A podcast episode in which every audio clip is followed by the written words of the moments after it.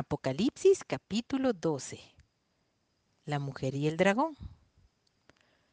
Apareció en el cielo una gran señal, una mujer vestida del sol con la luna debajo de sus pies y sobre su cabeza una corona de doce estrellas. Y estando encinta clamaba con dolores de parto en la angustia del alumbramiento. También apareció otra señal en el cielo He aquí un gran dragón escarlata que tenía siete cabezas y diez cuernos, y en sus cabezas siete diademas, y su cola arrastraba la tercera parte de las estrellas del cielo y las arrojó sobre la tierra. Y el dragón se paró frente a la mujer que estaba para dar a luz, a fin de devorar a su hijo tan pronto como naciese. Y ella dio a luz un hijo varón, que regirá con vara de hierro a todas las naciones y su hijo fue arrebatado para Dios y para su trono. Y la mujer huyó al desierto donde tiene lugar preparado por Dios, para que allí la sustenten por mil doscientos sesenta días. Después hubo una gran batalla en el cielo.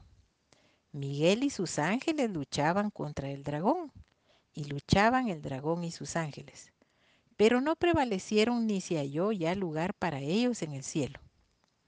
Y fue lanzado fuera el gran dragón, la serpiente antigua, que se llama Diablo y Satanás, el cual engaña al mundo entero, fue arrojado a la tierra y sus ángeles fueron arrojados con él. Entonces oí una gran voz en el cielo que decía, Ahora ha venido la salvación, el poder y el reino de nuestro Dios y la autoridad de su Cristo, porque ha sido lanzado fuera el acusador de nuestros hermanos, el que los acusaba delante de nuestro Dios día y noche.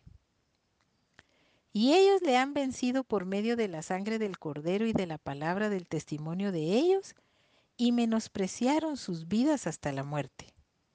Por lo cual, alegraos cielos y los que moráis en ellos.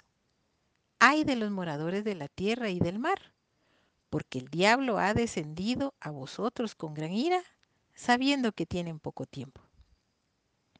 Y cuando vio el dragón que había sido arrojado a la tierra, persiguió a la mujer que había dado a luz al hijo varón.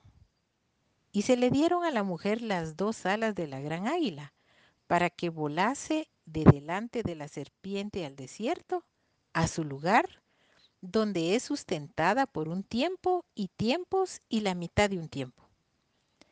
Y la serpiente arrojó de su boca tras la mujer agua como un río para que fuese arrastrada por el río. Pero la tierra ayudó a la mujer, pues la tierra abrió su boca y tragó el río que el dragón había echado de su boca.